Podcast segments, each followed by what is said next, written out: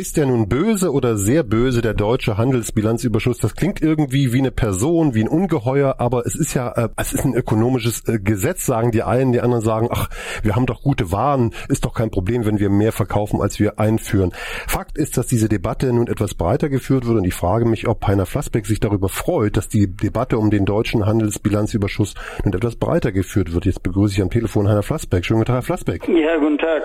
Ja, ich freue mich darüber, dass sie breiter geführt wird, weil es ist absolut notwendig. In Deutschland will man nicht begreifen, dass so ein Überschuss eine massive Störung des internationalen Handels bedeutet und auch durch nichts gerechtfertigt ist. Man verteidigt das ja mit abstrusen Argumenten, wir seien so produktiv und so weiter.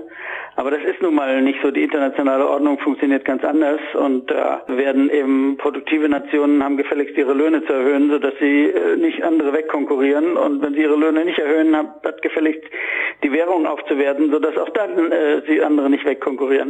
Da das alles nicht richtig funktioniert, muss man jetzt wohl damit rechnen, dass es Protektionismus gibt. Hm, dann könnte man sagen, auch uns Deutschen geht's doch gut. Also wir stehen super da, wir naja, sind jetzt auch noch wichtiger. Ja, ja, wir stehen ja nur super da, weil wir so einen riesigen Überschuss haben. Ohne den Überschuss wären wir, stünden wir nicht super da.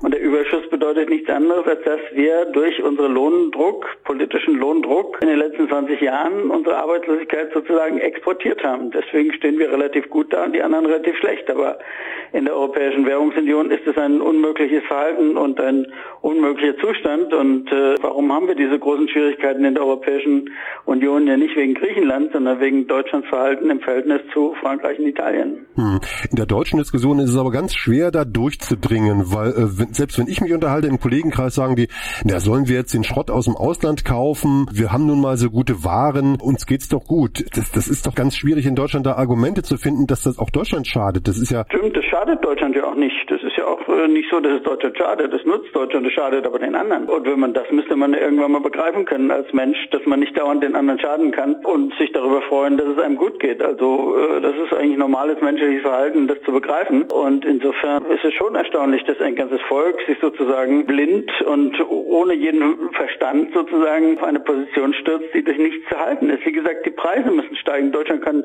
seine Produkte können so gut sein, wie sie wollen, aber es gibt eine ganz klare Regel im internationalen Handel. Handel ist keine Einbahnstraße und deswegen müssen die Länder, die solche Überschüsse aufbauen, müssen entweder aufwerten, ich sagte schon, oder sie müssen die Löhne erhöhen, damit die anderen das ausgleichen können und nicht dauernd sich verschulden müssen. Hm. Wenn man das weiterdenkt, Ihre äh, Theorie, dann äh, müsste es ja auch so sein, dass es dann in Deutschland im Grunde, also den Leuten, die jetzt in der Mittelschicht arbeiten oder weniger verdienen, dann sogar besser geht. Der Wohlstand würde doch dadurch sogar steigen, wenn ich äh, Ihren Gedanken weiterspinne. Das kann durchaus sein, wenn wir die Löhne vernünftig erhöhen, wobei vernünftig ja nicht heißt 10 Prozent pro Jahr, sondern 5 Prozent pro Jahr in der Größenordnung, dann gibt es natürlich auch erstmal einen positiven Binnenmarkteffekt und äh, darüber kann man dann natürlich auch im, im Binnenmarkt äh, expandieren und investieren hoffentlich und insofern, wie das dann insgesamt ausgeht, ist eine völlig offene Frage. Es kann durchaus sein, dass es sogar positiv ausgeht, obwohl in Deutschland inzwischen einen so riesigen, absurd hohen Exportanteil hat von 50 Prozent am Bruttoinlandsprodukt,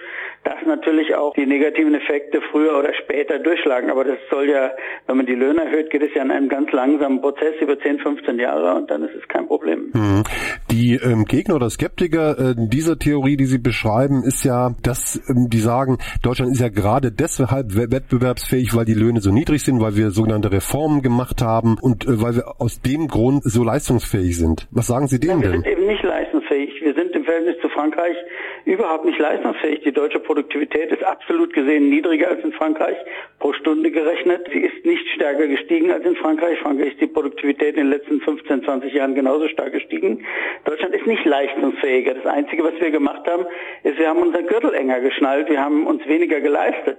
Das ist das Einzige. Aber das ist in der Währungsunion, wo man ein gemeinsames Inflationsziel hat von zwei Prozent, gegen die Regeln gewesen. Und äh, der Überschuss ist auch ganz eindeutig gegen die Regeln der Europäischen Währungsunion. Und äh, das müssen wir beginnen zu begreifen. Mit unserer Leistungsfähigkeit hat das überhaupt nichts zu tun. Es ist Dumping, staatlich verordnetes Lohndumping.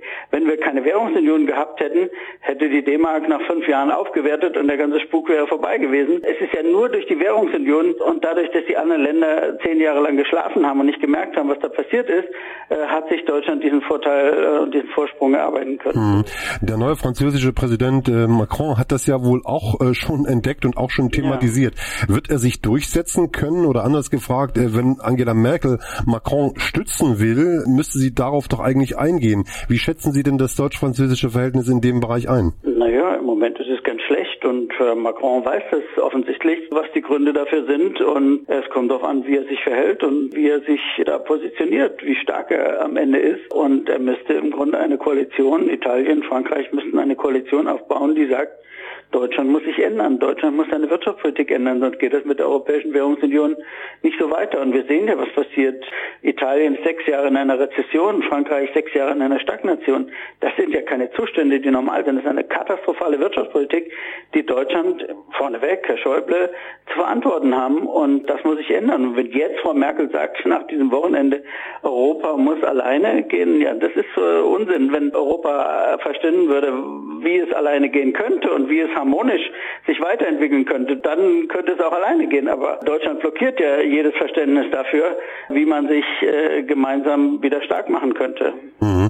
Wie ist das mit Amerika? Es ist ja nun derzeit leicht, auf Trump einzuschlagen, aber er kritisiert ja auch den deutschen Handelsbilanzüberschuss, äh, fokussiert es immer nur so auf die Autos, aber hat er einen ähnlichen Ansatz oder ist er auch jemand, der keinen fairen Handel will und auch nur Protektionismus möchte? Nein, er will fairen Handel, er sagt ja fairer Handel und er hat recht. Fairer Handel ist Handel ohne solche Überschüsse. Wer solche Überschüsse hat, hat in irgendeiner Weise unfair gehandelt. Und das war eben das deutsche Lohndumping, was sich eben nicht durch die Währungsunion, wie gesagt, die Europäische Währungsunion nicht in einem steigenden Wechselkurs äh, der D-Mark sozusagen niedergeschlagen hat. Das ist aus Trumps Sicht unfair und da hat er vollkommen recht. Er sagt, Amerika hat seit 30, 40 Jahren Defizite in der Leistungsbilanz, also verliert sozusagen Jobs im Außenhandel, verliert Einkommen im Außenhandel. Warum sollte das noch 100 Jahre weitergehen und warum sollte Deutschland immer beim Außenhandel der absolute Gewinner sein? Außenhandel ist nicht so, dass einer immer der absolute Gewinner sein kann, sondern es muss zu beiderseitigem Nutzen sein. Und das ist nicht mehr dann, äh, dann genau nicht mehr der Fall, wenn der eine dauernd Überschüsse hat und diese Überschüsse auch noch steigen. Mhm. Was wären denn die heftigsten Reaktionen, die jetzt von Frankreich und von Amerika ausgehen könnten? Denn das sind ja die groß, größten Kritiker des deutschen Handelsbilanzüberschusses. Ja, wie gesagt, Frankreich äh, muss man sehen, was äh, Macron macht. Aber wie gesagt, wenn er klug ist, wenn er mich fragt, werde ich ihm sagen, er soll, wie gesagt, eine Koalition aufbauen, die Deutschland klar macht, dass es so nicht weitergeht, dass die Europäische Währungsunion so nicht weitergehen kann. Und die USA haben noch ganz andere Mittel. Wenn der amerikanische Präsident will, kann er massiv darauf drängen, dass der Dollar zum Beispiel schwächer wird, also abwertet. Dann äh, sind die schönen deutschen Überschüsse gegenüber USA auch schnell weg. Man hat das in den 80er Jahren gesehen. Da ist das unter Reagan ist das passiert. Da hat man politisch orchestriert den Dollar äh, gesenkt oder er kann äh, auch protektionistische Maßnahmen einführen. In der laut Welthandelsorganisation ist es bei solchen dauerhaften Defiziten und Überschüssen absolut erlaubt. Mhm. Das heißt, man muss es mal klar machen, es ist auch ein Agreement oder es ist allgemeine, allgemeines Verständnis, dass die, der Handelsbilanzüberschuss eines Staates nicht äh, sehr hoch sein darf. Also das ist jetzt nichts, was ja. wir, was wir, was wir uns jetzt ausdenken, sondern das ist äh, allgemeiner Standard. Kann man das so ja, sagen? Das steht in den, in den Statuten der Welthandelsorganisation so drin, wo Deutschland ja Mitglied ist. Wir haben uns hier in eine absurde Welt begeben, wo wir uns einreden, äh, man könne das immer so machen und das sei Freihandel. Das ist nicht, hat nichts mit Freihandel zu tun. Das ist manipulierter Handel, nichts anderes. Also das ist keine moralische Frage oder keine Frage von Gefühl ja. von Gerechtigkeit, sondern tatsächlich äh, auch eine, eine rechtliche Frage, eine Frage der Regeln im Handel.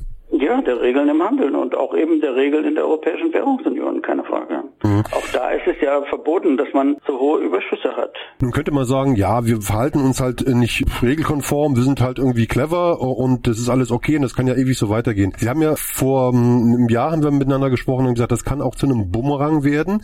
Das Spiel kann auch ganz schnell vorbei sein, es kann auch rückschlagen und eine Rezension in Deutschland geben. Glauben Sie das tatsächlich, dass also äh, in Deutschland tatsächlich so ein Negativtrend einsetzen könnte?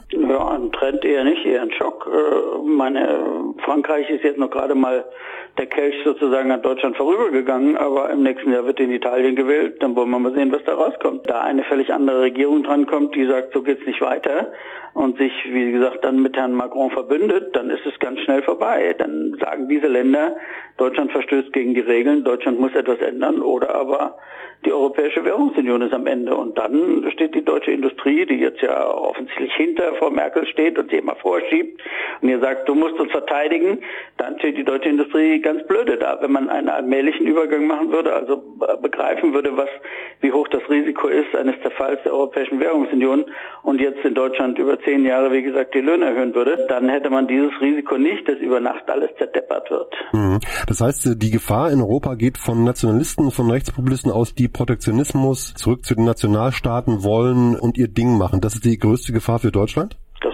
Gefahr, aber wie gesagt, der Auslöser der Gefahr ist Deutschland mit seinen Überschüssen. Ist gar keine Frage. Mhm. Wir haben einstiegs darüber gesprochen, dass es nun äh, die Debatte etwas breiter geführt wird. Man kann sogar an der Frankfurter Allgemeinen Sonntagszeitung einen Artikel darüber lesen, wo sogar leichte Kritik durchscheint. Wie ist denn Ihre Hoffnung, äh, dass diese kritischen Positionen auch zumindest gehört werden in Deutschland, dass der ähm, deutsche Handelsbilanzüberschuss überhaupt mal ein Thema unter den Ökonomen ist er sicher ein Thema, das aber auch in der breiten Debatte tatsächlich auch ankommt? Ja, es wird ein bisschen besser. Wie gesagt, es gibt, Sie sagen es zu Recht, es gibt ein paar Stimmen, die beginnen zu begreifen, dass es so nicht weitergeht. Aber wenn Sie mir vor 20 Jahren gesagt hätten, dass ein Land wie Deutschland zehn Jahre eine solche Diskussion sozusagen systematisch unterdrücken kann, dass die Medien vollkommen unkritisch das alles mitplappern, was die Regierung plappert, äh, dann hätte ich gesagt, in einem, einer offenen Gesellschaft ist das unmöglich. Aber es zeigt, äh, welchen Grad sozusagen von Kooperation oder Koordination wir in, in bestimmten Kreisen haben, auch in die Medien, die Leitmedien eingeschlossen, sodass äh, eine solche Diskussion eben unglaublich mühsam erst und nach massivem Druck von außen in Deutschland äh, geführt werden kann. Mhm.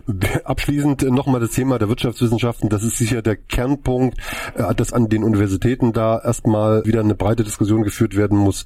Das ist nach wie vor eine Forderung auch von Ihrer Seite? Absolut, absolut. Das ist das Zentrale, weil kommt ja auf die Studenten an, die wir jetzt ausbilden und die müssen begreifen, dass es eine so einseitige Weltsicht, wie sie von Deutschland vertreten wird und auch von vielen, den meisten deutschen Ökonomen vertreten wird, dass es die nicht gibt und nicht geben kann, sondern dass wir immer offen sein müssen für andere Positionen und auch verstehen müssen, was internationaler Handel bedeutet und dass es nicht ein sozusagen ein Geschäft auf Einseitigkeit ist für ein, ein Land der große Vorteil und für die anderen alle von Nachteilen. Mhm. Sagt Heiner Flassbeck und wer die Debatte weiterverfolgen will, kann es tun auf makroskop.eu. Da schreiben Sie und auch Ihre Kollegen und es macht Ihnen noch Spaß? Genau, ja, doch, es macht noch Spaß. Wir haben ja auch äh, Einfluss. Sie sagten es gerade eben, da sind sicher, wenn wir nicht die ganzen Jahre am Ball gewesen wären und heftig geschrieben hätten über dieses Thema, dann wäre die Diskussion sicher nicht äh, so weit, jedenfalls verändert, äh, wie sie jetzt ist. Dafür wünsche ich Ihnen weiterhin viel Kraft, viel Spaß auch und bis zum nächsten Gespräch. Dankeschön. Tschüss. Gerne. Das war Heiner Flassbeck.